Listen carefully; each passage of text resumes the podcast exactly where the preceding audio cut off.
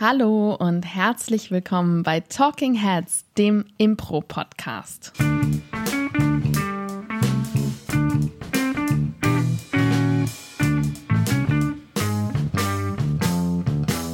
Und an meiner Seite heute wieder der jugendlich kölsch-fresche Paul Ziemer, denn wir sind immer noch live aus der zweitschönsten Stadt am Rhein. Ja, ganz live muss man sagen. Wir sitzen quasi direkt in diesem Moment, wo ihr den Podcast hört, sind wir extra nochmal zurück nach Köln gefahren, um live jetzt in eure Ohren zu quatschen. Mir gegenüber sitzt, und ich muss es mahnend erwähnen, wieder mit einem Weinglas in der Hand, Claudia Behlendorf. Warum sagst du das denn? Ja, Claudia, das ist eine Intervention an dieser Stelle. Ja, wir sind immer noch in Köln wir sind immer noch am munteren äh, Sitcom-Piloten schreiben. Ähm, wir sind quasi in der unbekannten Welt, muss man sagen. Wir haben das alte, wohlbekannte Mainz verlassen und sind Dem jetzt auf Ruf der des Abenteuers gefolgt. genau und befinden uns in der großen, weiten Kölschen Welt, was ja im Vergleich zu Mainz ja doch irgendwie eine Großstadt ist, muss man sagen. Ja, das stimmt. Man ist auch mit mehr Armut konfrontiert als in Mainz, als im schaulichen Mainz. Ja. Und äh, Paul, damit hast du gewohnt, charmant und elegant übergeleitet Tja. zum Thema der heutigen Folge. Die Struktur der Heldenreise. Richtig. Ähm, Heldenreise ist ja so ein geflügelter Begriff. Also ich glaube, wenn du Impro-Theater spielst, wenn du Theater spielst, wenn du dich überhaupt mit Storytelling auseinandersetzt, kommst du überhaupt nicht drum rum, diesen Wenn Begriff Filme machst. Filme machst, irgendwas mit Storytelling, ähm, kommst du um den Begriff Heldenreise letztendlich nicht drum rum. Nein. Oder auch wenn du an einem Punkt in deinem Leben bist, wo du dich verändern möchtest, dann äh, ist es natürlich auch im therapeutischen Bereich und im, im Selbstfindungsbereich, sage ich jetzt mal, ein ziemlich großes Thema, die Heldenreise. Also ich kenne mehrere Menschen, die so eine private Heldenreise oder so ein Seminar zur Heldenreise gemacht haben und bei denen sich tatsächlich auch danach einiges geändert und gelöst hat in ihrem Leben. Also es gibt sie auf jeden Fall auch im therapeutischen Bereich. Ja, weil die Heldenreise letztendlich eigentlich ein Schema ist, in das du Sachen einordnen kannst. Das ist es erstmal im Prinzip. Hm, Woher kommt denn die Heldenreise ursprünglich? Geschichtsexpertin Claudia Behlendorf. Also eigentlich würde man ja behaupten, dass es sie schon ganz lange gab, so lange wie die Menschheit quasi, und dass sie eben eine grundlegende Struktur von, und es gibt eben Menschen, die das auf jeden Fall behaupten, von allen Geschichten ist. Ja. Also auch von der Bibel und auch von den ähm, oralen Märchen oder Mythen, die wir uns damals am Lagerfeuer in der Steinzeit erzählt haben. Weiß nicht, ob wir in der Steinzeit schon so elaboriert sprechen konnten, aber die wirklich die Grundlage aller Geschichten sind. Aber die Person, die es jedenfalls prominent als erstes aufgeschrieben hat, war Campbell mit ähm, seinem Buch The Myth, heißt es, glaube ich. Ja, ich glaube so ähnlich. Irgendwie kommt Myth auf jeden Fall sehr groß drin Ja. vor. Und der hat halt quasi einfach aus so einem, ähm, aus so einem völkergeschichtlichen Aspekt heraus aufgeschrieben, wie er denkt, dass die Geschichten von Menschen funktionieren. Genau, beziehungsweise er hat letztendlich The Power of Myth heißt das Buch. The Power of Myth. Ähm, er hat letztendlich alle Narrationen verglichen, letztendlich. Er hat so wirklich alles genommen, alle Geschichten, die er so kannte, in so einen riesigen Topf reingeschmissen, gut durchköcheln lassen für ein paar Jahre und dann das, was übrig geblieben ist, in diesen Heldenreisen-Konzeptbogen verfasst. ja. Dann, Quasi der kleinste gemeinsame Nenner, Ja. sozusagen, aller Geschichten. das war aber noch nicht gedacht für Hollywood oder für überhaupt, äh, ich schreibe es auf, sondern war halt einfach eine Bestandsaufnahme Das war mehr so was quasi. Kulturanthropologisches. Genau. Viel mehr. Ja. Dann gab es ähm, Jung, der Archetypen in Geschichten sortiert und gesammelt hat, also der quasi gesagt hat, oder auch im Leben tatsächlich, Ja. der halt gesagt hat, du kannst eigentlich alle Menschen nach ihrer Funktion in einer Geschichte oder auch in einem Leben einteilen und es gibt eben diese bestimmte Anzahl von Archetypen. Auch wieder eine Strukturisierung, Ja. Sach und letztendlich auch ja immer eine Vereinfachung von relativ komplexen Sachverhalten. Das ist letztendlich das, was am Anfang Sowas wie steht. das Leben, ja. Ja, genau. Und dann Bei für den einen Hollywood komplexer als bei den anderen, muss man sagen. Ja. Vielleicht. Für Hollywood am relevantesten war es dann Vogler, der quasi ein Rezeptbuch erfunden hat oder das nochmal auf jeden Fall moderner und auch mehr im Sinne von Storytelling heruntergekocht hat in seinem Buch The Writer's Journey. Das ist ein Buch, was super viele vielleicht auch kennen. Das hat, ist meistens dieses Buch, was dieses Labyrinth, dieses grüne Heckenlabyrinth äh, auf dem Cover hat. So. Ja, was es bei uns sogar zweimal gibt. In unserer Impro-Bibliothek. Ja. ja. Aber das ist so das klassische Buch für Storyteller letztendlich. Genau. Und Storytellerinnen. Und das ist auch das Buch, was eben viele Hollywood-Größen, jedenfalls angeblich, zur Blaupause für ihre Hollywood-Drehbücher genommen haben, sodass es auf jeden Fall eine Zeit gab, wo du in Hollywood einfach wirklich alle Filme nach dem Heldenreiseschema gemacht hast. Ja. Und auch, wie gesagt, alle Geschichten. Also gerade so, gerade Fantasy-Geschichten sind immer sehr, sehr Heldenreiselastig. Sehr heldenreiselastig und leicht tatsächlich, weil sie natürlich diese Welten, die in der Heldenreise ähm, drin vorkommen, nochmal sehr überzeichnet darstellen können im Vergleich zu unserer gewohnten, also unserer normalen Welt, in der wir hier leben, wo ähm, vielleicht manchmal dieses, es werden ja auch linguistisch Vokabeln benutzt, die nach so klassischen Fantasy-Reisen benutzt äh, klingen. Da drin, Ja. so Abenteuer und so. Das Ja. klingt mehr nach Fantasy als nach dem echten Leben, muss man sagen. Also zum Beispiel Herr der Ringe oder Star Wars Harry oder Potter. Harry Potter sind ganz klassische Ja. Heldenreisebeispiele. Aber es ist zum Beispiel auch sowas wie Pretty Woman, ist extrem klassisch nach dem Heldenreiseschema. Also auch viele Romcoms. Es muss nicht Fantasy sein. Total. Ja, und in diesem Podcast wollen wir euch einfach einmal in, in möglichst kondensierter Form und natürlich absolut, also das ist wirklich ein dickes Buch, das kann man sehr gerne auch mal lesen. Ich weiß noch, was wir damals gelesen haben. Ja, ich lese ja auch immer sehr gerne Bücher, deshalb würde ich das auch gerne nochmal empfehlen an dieser Stelle. auch die Folge Impro-Bibeln. Ja. Ähm, ich weiß noch, dass wir, also wir haben mit der Affirmative mal ein Dreivierteljahr lang die Heldenreise geprobt und uns auch sehr intensiv damit beschäftigt. Aber das, was sozusagen das Minimum war, was jeder im Ensemble gelesen haben musste, war eine super tolle Magisterarbeit. Die gibt's auch, ich habe das vorhin noch mal kurz gegoogelt, die gibt's auch immer noch online. Ist von Sonja Tönebum, heißt sie, glaube ich.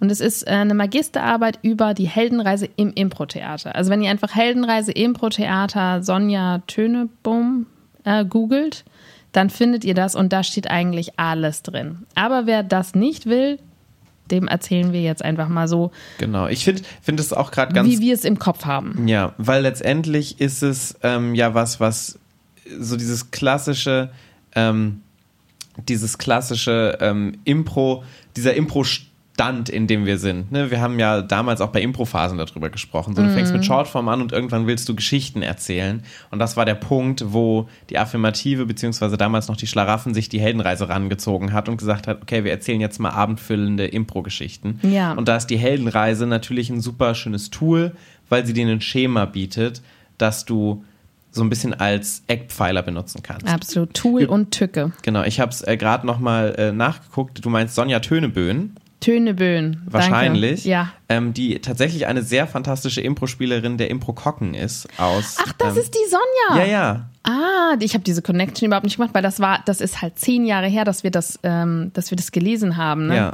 Also da kannte ich ja das noch gar nicht. Ach, witzig. Ja, das ist die Sonja aus, äh, von den Impro-Kocken aus Hannover. Ja, ich weiß, welche Sonja das ist. Ich habe diese, die Verbindung habe ich null gemacht. Ach, cool. Die wirklich eine sehr, sehr fantastische Impro-Spielerin auch ist. Dann wundert mich das natürlich nicht. Ich wette, dass dieses Dokument tatsächlich ziemlich viel geklickt ist, weil, wie gesagt, also das war, als wir das gemacht haben, das war 2011. Krass. Und da hat die halt schon eine Magisterarbeit drüber geschrieben, gute Frau. Ja, verrückt. Aber lass uns doch mal Ja. in Medias Res gehen. Was ist denn die Heldenreise? Beziehungsweise viel wichtiger ist ja, wie ist die Heldenreise denn aufgebaut? Ja, also grundsätzlich ist sie eigentlich in drei Akte aufgeteilt. Mhm. Ähm, den ersten Akt, sozusagen den Aufbruch. Den zweiten. Akt und den dritten Akt, genau. Richtig. den zweiten Akt, das ist eigentlich das Fleisch der Geschichte, würde ich mal sagen. Also äh, Höhen und Tiefen. Mhm. Das, wo die Action passiert quasi. Ja, und den dritten Akt, die Auflösung, die Rettung. Ich weiß nicht, was das für einen Obertitel hat. Ist ja auch letztendlich egal, weil Namen sind ja auch nur Schall und Rauch. Wichtig Ja. ist das, was drin passiert. Und diese drei Akte sind nochmal in, so hat es zumindest dann ähm, in The Writer's Journey der gute Vogler zusammengefasst, Mhm. in zwölf ähm, äh, Stationen letztendlich unterteilt. Ja, wir versuchen das so kurz zu halten. Ja, ja. Aber es sind zwölf Stationen, die er unterteilt hat, die so ein bisschen nacheinander ablauf, ablaufen Ja. werden.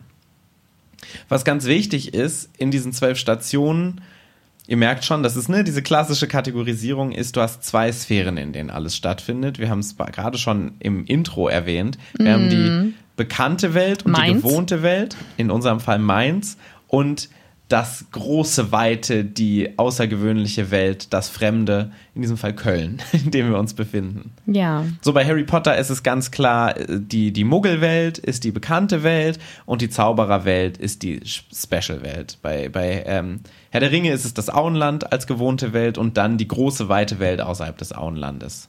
Die Ja. andere Welt. Bei Star Wars ist es Tatooine, also der Wüstenplanet und eigentlich das ganze Weltall, ne? Ja. Als, als ungewohnte Welt. Genau. Ja. Das heißt, tatsächlich kann es auch in beide Sphären gehen. Ne? Bei Harry Potter wird es ja letztendlich mehr oder weniger kleiner, weil die große gesamte Welt, die Muggelwelt, ja erstmal größer ist als die Zaubererwelt, die ja so eine Geheimgesellschaft da drin sind. Und bei Herr der Ringe und Star Wars wird es größer, Ja. letztendlich. Genau. Und damit fängt ja jede Geschichte erstmal an Mit der gewohnten Welt. mit der gewohnten Welt. Das ist die erste Station, in der du dich befindest und in der es dir gut geht, die aber nicht langweilig sein muss ja, grundsätzlich. und es muss dir aber auch nicht unbedingt gut gehen. Ja, es muss dir aber auch stimmt. nicht schlecht gehen. Das ist nämlich was, was man als Impro-spielende Person am Anfang sehr häufig auch falsch macht, dass alles schlimm ist irgendwie oder alles ganz kitschig gut. Ja. Weil wenn man sich zum Beispiel mal anschaut, also bei Pretty Woman zum Beispiel, ist sie halt eine Press, äh, Prostituierte am Hollywood Boulevard, also in, in wirklich so einer sehr aufregenden Welt eigentlich für uns und auch eine sehr fremde Welt. Und sie hat auf jeden Fall Mängel. Jede Heldin hat einen Mangel. Und sie muss Geld sammeln und äh, ja, sie prostituiert sich, was wahrscheinlich auch schon meistens ein Mangel ist. Aber es ist eine aufregende Welt. Ja, letztendlich ist das, was da drunter ist, letztendlich der Status quo. Also das, was jetzt passiert, passiert immer. Und das ist ganz normal, dass es passiert. Ja. Wobei man normal nicht vergleichen darf mit der Wertung. Das ist ja ganz normal. So, so langweilig oder so, sondern es ist einfach das, was vor einem Jahr passiert ist, passiert jetzt, was vor zwei Jahren passiert ist, ist jetzt. Bei Harry Potter ist es halt, dass es ihm konstant schlecht geht. Aber zum Beispiel bei Frodo im Auenland sind es halt die ganz normalen Querelen, die es so im Dorf gibt. Da gibt es Nachbarn, Ja. mit denen du dich verstehst, Nachbarn, mit denen du dich nicht verstehst. Und es kann auch an sich schon eine freaky Welt sein. Ne? Also das Auenland an sich ist schon eine freaky Welt. Du hast kleine Hobbits, die überall rumlaufen. Ja, in Star Wars sind wir im Science-Fiction-Genre und wir Ja. haben Roboter und Aliens ja letztendlich Ja. in der gewohnten Welt. Also die gewohnte Welt ist schon im Kino, wenn du da drauf schaust, ist es schon wow. Es ist Ja. eine spannende Welt, es ist eine fantasievolle Welt. Man muss nicht. Gut, man muss sagen, bei Star Wars ist es hauptsächlich Wüste. Das ist jetzt nicht so spannend, aber grundsätzlich schon. Ja, also man muss nicht unbedingt ähm, das Reihenhaus Nummer 4 spielen. Genau. Kann man, aber muss man nicht. Genau. Ja, und dann kommt der Ruf des Abenteuers in diese gewohnte Welt. Station Nummer zwei in diesem Fall. Yes. Was Genau. ist der Ruf des Abenteuers bei Harry Potter?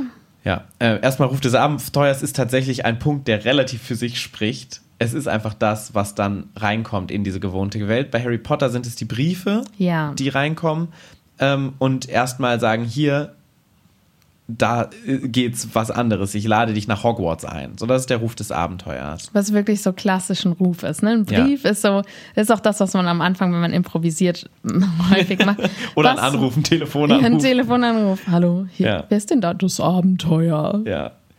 Bei Neo zum Beispiel in Matrix ähm, ist es die Nachricht, die er auf seinem Bildschirm auch bekommt. Dieses Knock Knock Neo. Ja. Bla bla bla. Das ist der Ruf des Abenteuers. Das erste Mal, dass etwas Ungewöhnliches passiert, also ist das ungewöhnlich, was nicht erwartbar ist in der Welt, die dann äh, so reintritt. Ja. Letztendlich. Bei ähm, Star Wars ist es ja tatsächlich auch R2D2, glaube ich, ist es, hat diese Nachricht von Prinzessin Lea. Nachrichten, die genau, kommen, da ist ne? es ja tatsächlich Ja. auch diese Nachricht von, okay, Prinzessin Lea ist in Not.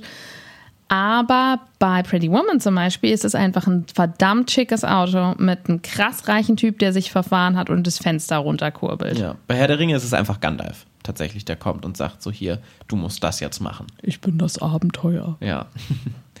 ähm, und, Und wie, wie- es so häufig sein sollte. Ja. Wie Ähm, reagiert denn, wie würdest du denn reagieren, wenn das Abenteuer ruft? Ja, genau. Ich als Impro-Spieler würde natürlich sofort sagen, ja geil, let's go for it. Ich erkenne Stufe 2. Ich skippe Stufe 3. Genau, weil Stufe 3 ist ja das, was zum Beispiel ähm, bei Harry Potter passiert. Er nimmt ja nicht den Brief an, sagt, oh, geilen Brief, ich gehe nach Hogwarts, sondern die Dursleys sind ja noch da, die irgendwie so sagen, so hier, ähm, wir gehen jetzt erstmal auf so eine einsame Insel mit dir. Oder bei Herr der Ringe, Frodo, der sagt, nee, ich nehme doch nicht diesen Ring, nimm du den doch, Gandalf, ich gehe doch jetzt nicht dahin. Ja. So. Das heißt, das ist der dritte Punkt. Bei Star Wars ist es, was es tatsächlich, also in Disney-Filmen sehr, sehr häufig ist, ist es irgendwie ein, nein, ich habe doch meine Familie, Ja. ich kann doch nicht weg. Und da sie auf jeden Fall, ich wohne hier bei meinem Onkel, meiner Tante, ich muss ja auch auf die aufpassen. Und man muss, da, da sind wir auch wieder bei dem, bei dem Therapeutischen von der Heldenreise, das ist auf jeden Fall die Erzählung, dass es das Urmenschlichste ist, der urmenschlichste Instinkt, Drang nach Sicherheit und dem Altbekannten. Gründe und Argumente zu finden, warum man sich gerade nicht verändern kann. Warum der Job einen zwar nicht erfüllt, aber wenn man den jetzt kündigt, dann hat man kein Geld, man weiß überhaupt nicht, was man Neues findet, man weiß nicht, ob es nicht vielleicht schlechter wird, eine andere Stadt, man hat hier gerade seinen tollen Impro-Kurs. Also es ist einfach ein ganz menschlicher Instinkt auf den Ruf eines Abenteuers und auf eine krasse Veränderung erstmal mit Verweigerung und mit Ausreden letztendlich zu reagieren. Auch wenn man weiß, dass man sich verändern muss eigentlich, aber man wird es nicht tun. Vielen Dank, Claudia Behlendorf, äh, für diesen therapeutischen Podcast. Nach dem Mode-Podcast letzte Woche sind wir jetzt im Aber Therapie-Podcast. ist ja schon so. Also wie viele Ja, ja, Leute ja. gibt es, die auf den Ruf des Abenteuers sagen, let's go? Total, aber genau deshalb ist es ja, ähm, ist dieses Schema ja auch so gut für Therapie und für Storytelling, weil letztendlich ist das eine Wahrheit urmenschliche der Wahrheit, die da drin Ja, steckt absolut. letztendlich. Und Also das da war der wir bei dritte Stufe Punkt. 3, die Genau. Weigerung. Exakt, die Weigerung ist der dritte Punkt.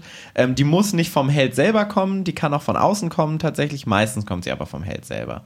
Und wenn man zum Beispiel bei Harry Potter guckt, Harry Potter ak- ak- akzeptiert dann, als Hagrid dann ja auch reinkommt und ihn mitnimmt, auch nicht, dass er Zauberer ist und weigert sich selber dann auch nochmal zu gehen. Ja, und Hagrid ist ein gutes Stichwort für den vierten Punkt, nämlich den Richtig. Mentor. Genau. Das ist äh, der Treffpunkt mit dem Mentor. Das ist Hagrid. In dem Fall bei ähm, Star Wars ist es Obi-Wan Kenobi. Bei ähm, Herr der Ringe ist es Gandalf. Bei ähm, Pretty Woman ist der Hotelportier. Ja, genau. Also der Mentor ist dann die Person, die den Helden oder die Heldin in seine Fittiche oder in ihre Fittiche nimmt letztendlich und mit ihr dann den fünften Punkt bestreitet.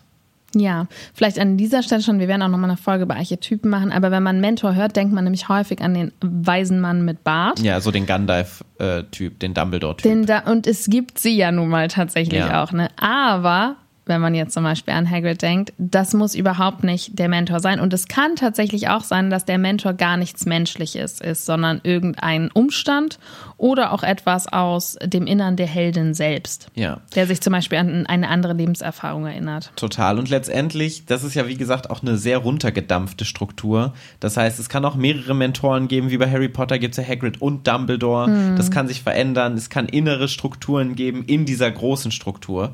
Das heißt, das ist letztendlich wirklich nur, wir haben es ja schon gesagt, der kleinste gemeinsame Nenner. Ja. Das heißt nicht, dass es nicht noch mehr geben kann und noch andere kleine Sachen dazwischen. Und Obi-Wan Kenobi, ne, er hat auch einen Bart. Hat auch einen Bart. Leider Yoda hat keinen Bart. Stimmt. So.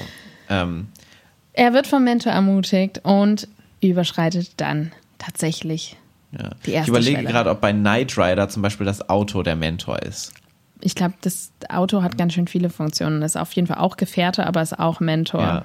Ja. So, aber das kann auch andere Funktionen übernehmen. Genau, und dann hat der Mentor oder die Mentorin hat den Helden jetzt in seinen Arm gepackt und gesagt, so, jetzt hab dich mal nicht so, Hör auf dein Herz. hör auf dein Herz oder mich, wenn wenigstens das und wir gehen jetzt in die Special-Welt. Das alles ist nämlich noch in der normalen, gewohnten Welt passiert und jetzt wird die Schwelle übertreten, denn das ist Punkt 5, das Übergehen in die ungewohnte Welt. Ja. Gleis 9, drei Viertel. Gleis 9 3 Viertel ins Raumschiff setzen oder ähm, in die Matrix eintreten. Alles das, was wir so haben. Oder aus, aus dem Auenland, ne? Der klassische Moment, wo Sam mit Frodo da steht. Wenn wir jetzt einen Schritt gehen, sind wir so weit entfernt von zu Hause, wie wir es noch nie waren. Und genau das ist das, was da passiert in dem Moment. Ja. Und dann wird's. Das war jetzt sehr kleinschrittig tatsächlich bisher, diese Heldenreise. So dieser, diese ersten fünf Punkte aus dieser gewohnten Welt. Und jetzt wird so ein bisschen.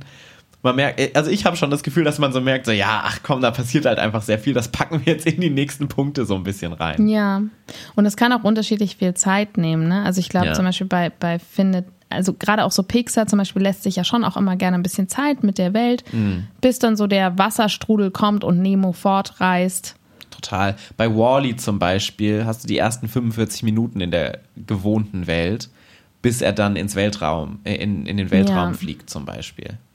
Also das ist komplett flexibel. Aber irgendwann muss sie kommen, in irgendeiner Form, die ungewohnte Welt. Ja. Und ähm, da kommt dann Punkt 6 und das ist quasi alles, was in dieser Welt auf den Helden eintritt, äh, ein, einprasselt letztendlich.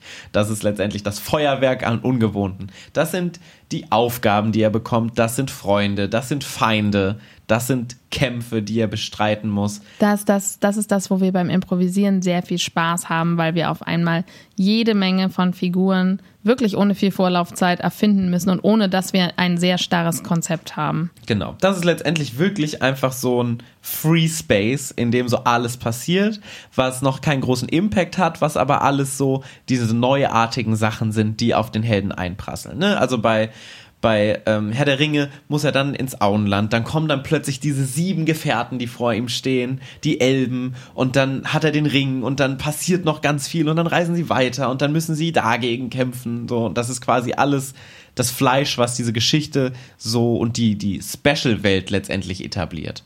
Während wir fünf Punkte haben, um die ordinäre Welt, die, die, die, die gewohnte Gewohnte Welt Welt. zu haben, sind wir jetzt in der Etablierungsphase der ungewohnten Welt. Das ist alles, was in Punkt 6 passiert Ja. letztendlich. Und dieses Abenteuer und Feinde und Verbündete müssen halt wirklich auch nicht Fantasy-mäßig sein. Nee. Also können sie natürlich, ne? Und also es ist natürlich auch cool, wenn man Han Solo und Raumschiffe hat und man hat irgendwie den Death Star und, und Lichtschwerte. Aber du kannst halt auch, zum Beispiel bei Pretty Woman, einfach so eine ganz ähm, hochklassige Welt der Neureichen mit schicken Hotelzimmern, ähm, dem Besuch von Pferdewettrennen und was halt zum Beispiel für sie eine ganz klassische Prüfung ist, dem Einkauf in einer unglaublich schicken Boutique, wo drei Frauen sind, die eigentlich nichts zu tun haben und sie schon beim Reinkommen abstempeln als du bist ein billiges Flittchen, wir bedienen dich einfach nicht. Ja. Also auch so eine Art von oder bei Dirty Dancing ist es halt so, es, ist, es sind die ähm, Dieser Tanz, der da es sind die. Häuser der Bediensteten Ja. in diesem Summer Camp und dort sind einfach ganz andere Umgangsformen, weil die Leute sind halt cool und arm und sexy und sie ist ein behütetes Mädchen. Ja. Also das kann es kann halt auch viel mundaner sein. Es muss nicht unbedingt Raumschiffe und Schwerter sein. Letztendlich alles, wie gesagt, was diese Welt dir etabliert, was die neuen Ja. Regeln der Welt dem Helden, der Heldin offenbart. Und es muss eine Welt sein, mit deren Regeln sich die Heldin nicht auskennt. Genau. Und auf die sie stößt, mit denen sie struggelt, mit denen sie erstmal klarkommen muss. Das ist Punkt 6 von 12. Das heißt, die Hälfte haben wir schon. Die habt ihr schon durchgearbeitet. Dann kommen wir zu Punkt 7. Den finde ich ja immer so ein bisschen vage, muss ich sagen. Die tiefste Höhle. Ja. Letztendlich ist das die größte, der größte Rückschlag, das, wo du denkst, okay, ich bin überfordert mit dieser Welt, ich komme hier nicht mehr weiter, es ist alles blöd. Ja. Ich glaube, so bei, bei Herr der Ringe ist es eigentlich sehr schön gelöst, weil die tiefste Höhle in diesem Fall tatsächlich die tiefste Höhle ist. Ja. Nämlich der Moment, wo sie in Moria hinabsteigen. Und ähm, also man muss ja auch noch mal sehen, bei Herr der Ringe zum Beispiel ist es ja auch ganz spannend, du hast einmal die große Heldenreise und du hast natürlich auch die einzelnen Filme und einzelnen Bücher, die für sich selber gesehen ja auch noch mal so eine Mini-Heldenreise haben, die sie ähm, Auf jeden Fall. die sie Bei durchgehen. Harry Potter, ja. Bei Harry Potter auch, bei Star Wars auch, bei allen episodischen ist es immer auch kleine Heldenreise in einer großen Heldenreise mit drin. Ja. Und im ersten Herr der Ringe-Film ist es tatsächlich einfach Moria, wo dann Gandalf auch einfach stirbt. Spoiler. Und das ist ein klassisches Motiv tatsächlich, weil diese tiefste Höhle, in der muss der Held, die Heldin eigentlich alleine sein, denn sonst wäre es nicht die tiefste Höhle. und die größte Niederlage letztendlich Ja. einstecken zu diesem Punkt. Also Ähm, bei, bei Pretty Woman zum Beispiel ist es so, dass er, sie ist ja eine Prostituierte, aber es hat Ja. sich eine Liebesbeziehung zwischen ihnen entsponnen und es ist eigentlich wahre Liebe und das fühlt sie auch. Und dann sagt er gegenüber einem Geschäftsfreund, naja, sie ist nur eine Nutte. Und das bekommt sie Dun, mit. dun, dun. Ja, und das heißt, er verrät sie und diese Beziehung ist gestorben für sie. Das ist ihre tiefste Höhle. Bei Dirty Dancing ist es so, dass er von ihrem Vater als Dieb gesehen wird und auch von allen anderen, obwohl er es natürlich nicht ist, ist natürlich Ja. unschuldig. Und sie sich nicht zu ihm bekennen kann in dem Moment.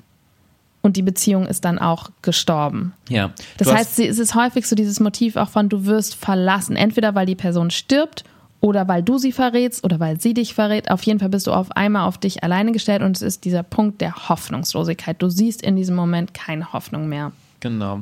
Das ist letztendlich auch in der Mini-Dramaturgie hast du das auch super viel in Kämpfen. Zum Beispiel in Boxkämpfen bei Rocky, dass so, ne, Das dieses, geht eigentlich nicht ohne. ja, er ist so auf, also du willst ja keinen Kampf, wo ein Schlag und du bist durch, sondern du willst so dieses, er liegt auf dem Boden. Und du denkst, er steht nicht mehr auf, Und er das kann war's jetzt, der, es wird schon runtergezählt und dann kommt dieses, oh, er steht ein letztes Mal auf. Total. Und dann kommt nämlich direkt danach in Folge dessen, Punkt 8 auch schon, was dann die Überwindung des Gegners ist. ja, Das Ding, das dich in Punkt 7 in die tiefste Höhle geführt hat, ist das, was du dann überwindest in Punkt 8. Ja. Du hast diese größte Challenge, die größte Herausforderung in deinem Leben, die du überstanden hast letztendlich. ja. Du sagst deinem Vater, dass es dein Freund ist und er es nicht gewesen sein kann, weil er mit dir im Zimmer war die ganze Nacht. zum Beispiel. Oder in bei Herr der Ringe ist es tatsächlich so ein bisschen schwierig, weil das da so ein bisschen alles ineinander greift, aber am Ende dann zum Beispiel das über Sauron gewinnen letztendlich. Oder bei Harry Potter ist es dieses, du glaubst, er ist tot, aber er schafft es doch noch. Ja. So Bei tatsächlich, Star Wars ist es die Stimme, die er in seinem Kopf hört, die sagt, äh, The Force. ja. Bei Harry Potter 7 tatsächlich dieses klassische Ding, er lässt sich von Voldemort töten, ist ganz alleine in der tiefsten Höhle und dann kommt er dann raus und tötet dann Voldemort. So, das ist letztendlich Punkt 7 und Punkt 8. Das finde ich Mhm. ja, das tatsächlich. ist, glaube ich, das ist tatsächlich, das ist die Auferstehung. Das, was du gerade meintest. Ach, wahrscheinlich. Ja. Deshalb, ich finde Punkt 6, äh, Punkt 7 und Punkt 8 so ein bisschen schwierig immer, weil es natürlich auch viele Herausforderungen gibt, gerade bei episodischen Sachen so, die irgendwie ja auch eine tiefe Höhle für sich selbst sind. Und so ein Held trifft ja schon auf mehrere tiefe Höhlen. Ja.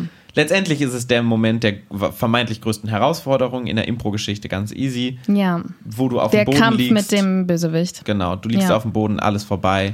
Und dann gewinnst du, Genau. weil du auf die Stimme in deinem Herzen oder die, die Stimme deines verstorbenen Vaters oder, ja, ganz oft ist tatsächlich das Herz hörst, dich auf deine Stärken besinnst, Ja. auch auf das, was du gelernt hast bis jetzt in der ungewohnten Welt, wenn, denn du hast dich ja schon verändert im Vergleich zum Anfang. Ja. Und dann bekommst du deine Belohnung.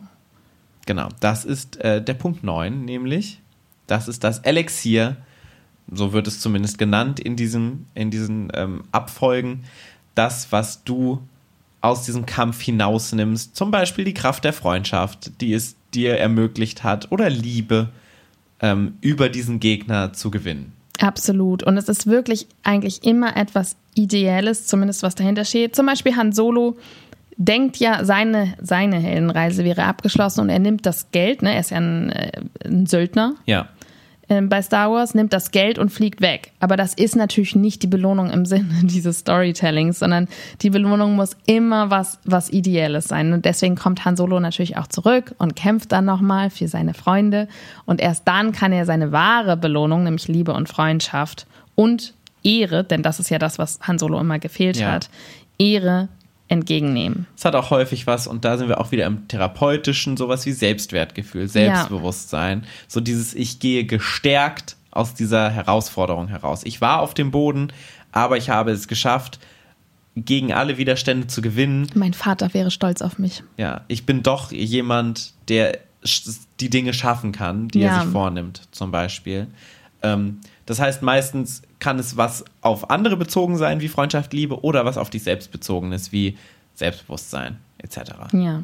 Und an diesem Punkt ist häufig eine Impro-Show auch zu Ende. Ja. Je nach fortgeschrittener Zeit. Aber es, ich habe viele, viele Shows gespielt, die nach diesem Punkt 9 zu Ende sind, weil das Publikum auch häufig an diesem Moment das Gefühl von etwas ist abgeschlossen, denn der Held hat etwas gelernt, er hat Ja. ein, äh, eine Belohnung dazu bekommen, ähm, die Gefährten sind da, wenn sie nicht gestorben sind. Also eigentlich ist alles gut. Das ist der Moment des Happy Ends und da ist häufig einfach Schluss. Es ist ja auch meistens der Punkt der höchsten Action. Ne? Du liegst auf dem Boden, du stehst auf, du besiegst den ähm, Helden, weil du sagst, ha, aber ich habe doch die Kraft der Liebe, Badampf! ja, So, meistens überschneiden sich die Punkte ja auch so ein bisschen. Also dieses Elixier kommt ja aus dem Punkt davor heraus, letztendlich. Das ist ja nicht, was plötzlich dann auftaucht danach. ja, Aber die klassische Heldenreise geht noch ein bisschen weiter. Wir sind ja bei Punkt 9. Das heißt, wir haben noch drei Punkte, die wir offensichtlich immer auslassen bei unseren Shows. ja. Nicht immer, aber schon allermeistens. Und das ist, dass die Heldin zurück in die gewohnte Welt geht. Genau. Das ist der Weg zurück. Punkt 10. Da kommen wir jetzt wieder aus dieser einen Sphäre der ungewohnten Welt einfach zurück in die gewohnte Welt. Das ist einfach Punkt 10. Zum Ganz Beispiel einfach. bei Pretty Woman fährt sie tatsächlich mit dem Chauffeur von ähm, unserem Neureichen, Richard Gere, zurück in ihr altes Quartier. Ja. Also sie wird zurückgefahren, sie sagt Tschüss, sie hat sich verabschiedet, weil sie sagt, ähm, sie kann nur die Märchenprinzessin sein, sie kann nicht die Ich bin mal mit dir zusammen, wenn es mir passt, Affäre sein. Und sie, sie trennen sich aber im Guten, es ist alles gut, sie hat viel Geld und sie fährt in diesem Auto nach Hause, wird gefahren, zurück. Ja. Bei Harry Potter ganz klar, nach jedem Jahr geht es zurück zu den Dursleys. Jedes Jahr muss er wieder zurück in die gewohnte Welt der Muggel. Bei ähm, Herr der Ringe auch ganz klassisch, sie fahren dann zurück zum Auenland. Sie fahren dann, setzen sich schön in ihren Toyota Corolla und fahren dann zurück. Hobbit Corolla. Hobbit Corolla in, den Richtung, in Richtung Auenland. Ja. Aber tatsächlich ist es ja auch in den Büchern so im Auenland, dass es noch nicht vorbei ist Ja. und das Auenland brennt. Genau, Saruman, der Bösewicht. Der, der weiße, ehemals weiße, jetzt Verstoßene, ist jetzt im Auenland und versucht dort seine, äh, sein Königreich aufzubauen mit den Urukais. ja. Was tatsächlich viele nicht wissen, weil es in den Filmen nicht vorkommt. Genauso wie Tom Bombadil. Den haben wir auch einfach rausgestrichen aus den Filmen. Finde ich auch unfassbar. Skandal. Ja, Free Tom Bombadil.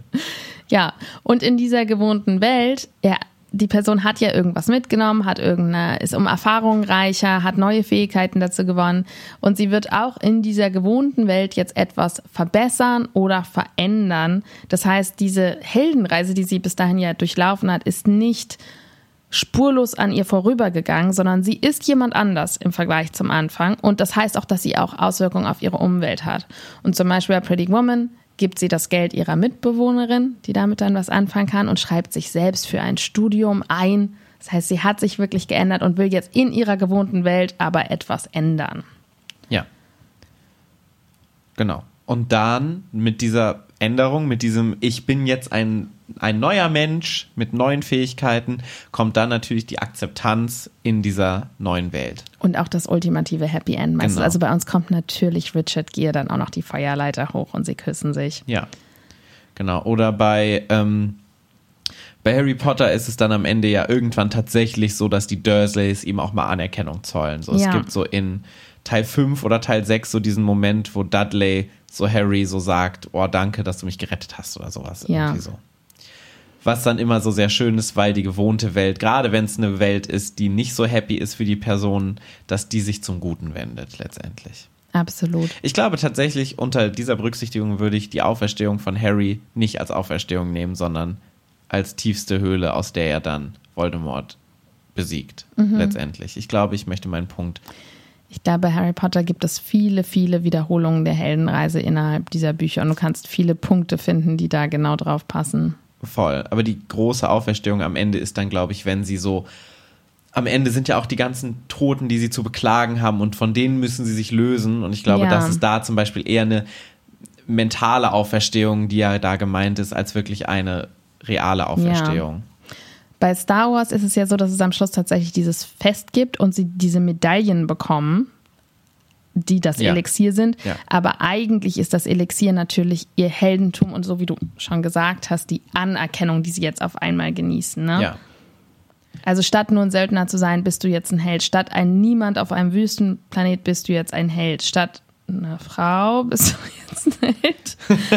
Weiß nicht so genau, was Prinzessin Lea davon hat, aber ja wahrscheinlich auch Anerkennung. Statt einfach nur ein äh, Thronfolger zu sein, Ja. letztendlich. Ja. Ja.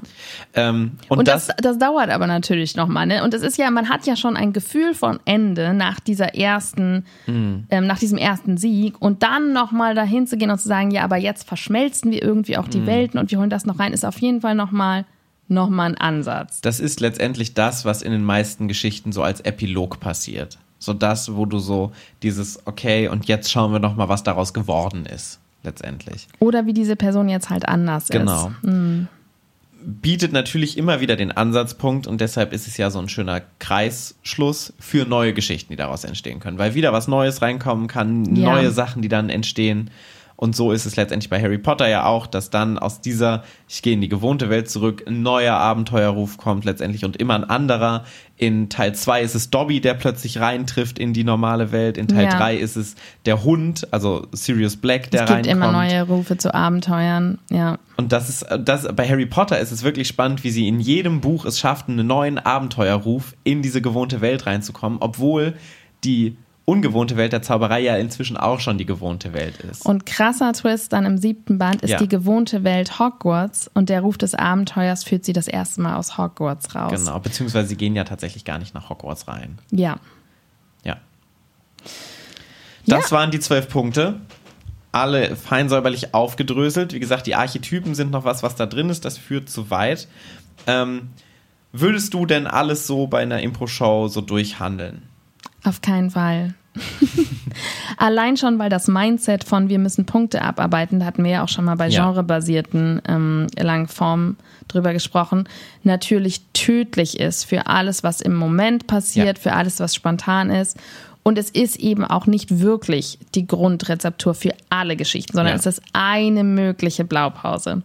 Aber wir wollen halt nicht ähm, nach Struktur spielen und wir wollen auch nicht einen Einkaufszettel abhaken, wenn wir improvisieren mit anderen Menschen auf der Bühne, sondern wir wollen den maximalen Spaß aus dem Moment holen. Ja. Aber genau wie Genre auch, ist es für mich eine Möglichkeit, eine gemeinsame Sprache zu sprechen und zu wissen, worauf mein Mitspieler, meine Mitspielerin hinaus will in dem Moment. Das Ja. heißt, es vereinfacht einfach die Kommunikation. Ja, und in der Hinsicht ist es tatsächlich mal nicht schlecht, das so gemeinsam zu üben.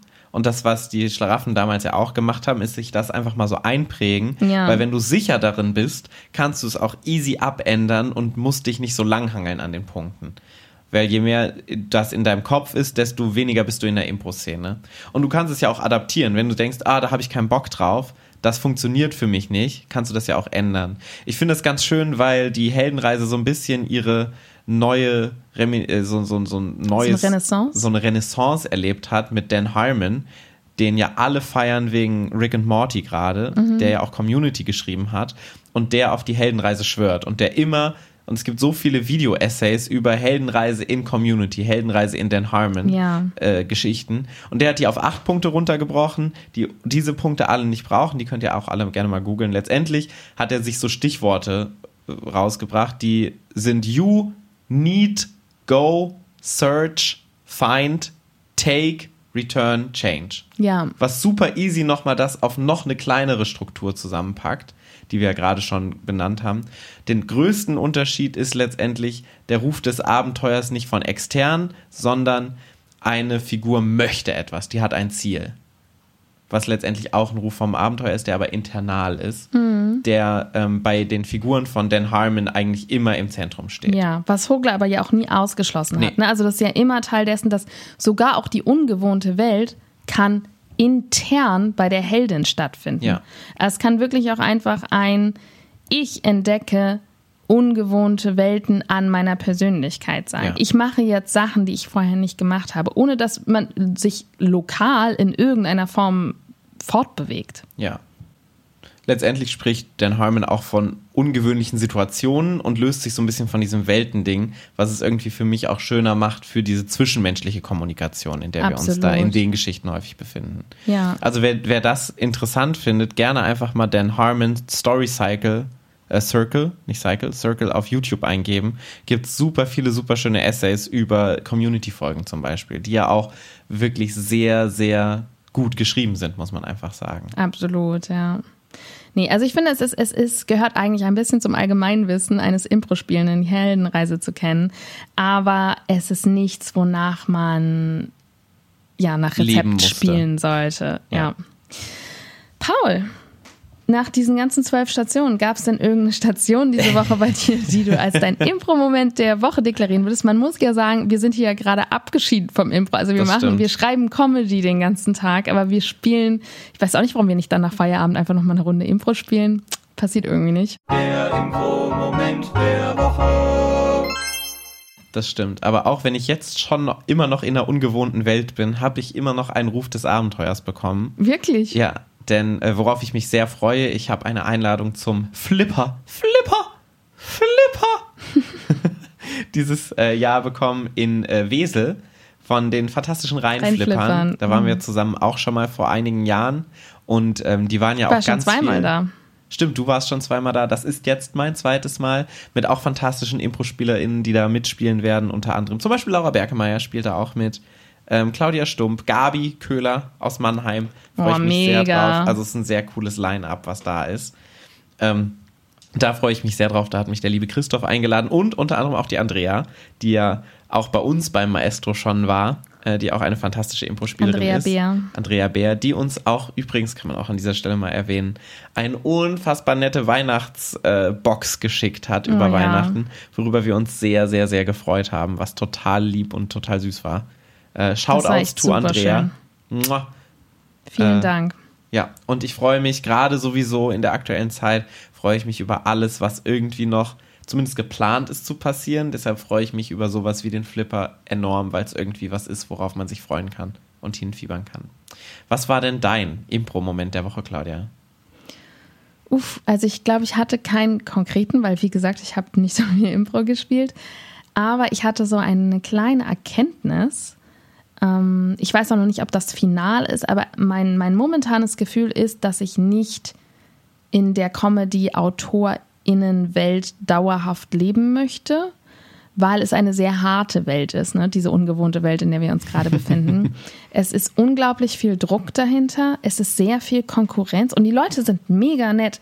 Nur mal kurz nochmal, wir haben es in dieser Folge nämlich nicht erwähnt, wir haben es in der letzten nur erwähnt. Wir sind ah. gerade hier in Köln und schreiben an einem äh, Piloten für eine Sitcom letztendlich mit. Ja, und arbeiten mit vielen Comedy-Autoren und Autorinnen zusammen gerade. Ja, bei Good Humor, was ähm, zu Bunny Jai gehört denen so quasi alles im privaten Sektor gehört, mehr oder ja, mehr. Ja, also The Masked Singer machen die zum Beispiel oder jetzt The Masked Dancer und ja. ja. Brainpool also schon denen. große Firma und es ist sehr viel Druck in dieser Branche. Es ist unglaublich, ähm, es muss alles jung sein, es muss alles frisch sein. Du hast eigentlich gefühlt, wenn du schreibst, hast du eigentlich nur bis, also ich sag mal maximal 40 Zeit, ja. maximal. Das 40 ist. Du, du hast eigentlich ab ja. 30 hast du schon das Gefühl, dass du zu alt bist.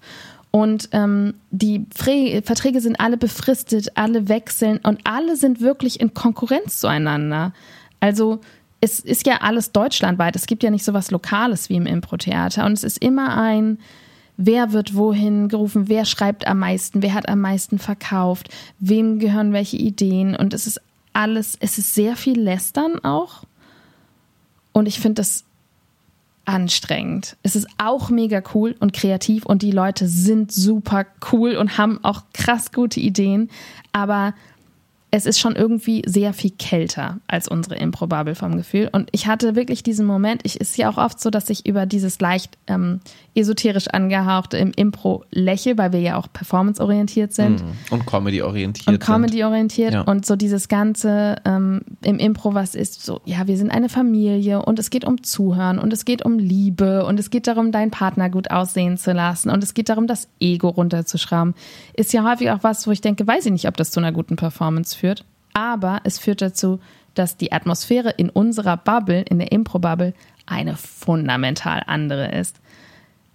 Und auch wenn vieles davon vielleicht drüber ist, auf so einem Impro-Festival zu sein, ist ja wirklich ein Liebesbad mhm. eigentlich. Mhm. Und alle sind einander so zugewandt und sind jedenfalls bemüht, sich irgendwie gut aussehen zu lassen und tatsächlich auch zuzuhören auch wenn das bestimmt nicht immer so passiert, aber ich habe wirklich einfach nochmal die Farbe, die Atmosphäre, die Wärme, die in unserer Kunstform herrscht, ist schon ein bisschen was Besonderes. Und ich glaube, das kommt daher, dass es halt beim Impro wirklich diese Philosophie gibt, die so sehr auf den anderen bezogen ist. Also so sehr auf, du bist wichtig, ich muss dir zuhören, ich muss dich gut aussehen lassen. Grundsätzlich sind alle deine Angebote Gold, was irgendwie auch auf das Zwischenmenschliche abfärbt. Und da hatte ich echt so ein bisschen so einen Aha-Moment von so, ey, ich liebe unsere Impro-Szene schon sehr. Auch gerade deutschlandweit. Diese Impro-Familie ist ein krasses Geschenk. Claudia, das hört sich ganz stark dafür nach, äh, danach an, dass du dein Elixier gefunden hättest und damit jetzt in die gewohnte Welt zurückgehen kannst. Damit entlasse ich dich in die gewohnte Welt Vielen und Dank. gebe dir viel Anerkennung und ähm, Wohlwollen für diese Veränderung. Ich gebe dir eine Medaille. Ja, danke schön. War das Chewbacca? Ja. Ihr Lieben, wir wünschen euch auch sehr viel Freude und Erfolg in euren gewohnten oder auch ungewohnten Welten und vielleicht beim nächsten Ruf des Abenteuers mal nicht so lange zögern, denn ihr wisst ja, die erste Schwelle muss so oder so überwunden ja, werden. Ja, aber gehört trotzdem dazu, das Zögern. Ja. Tschüss. Tschüss. Ihr Heldinnen.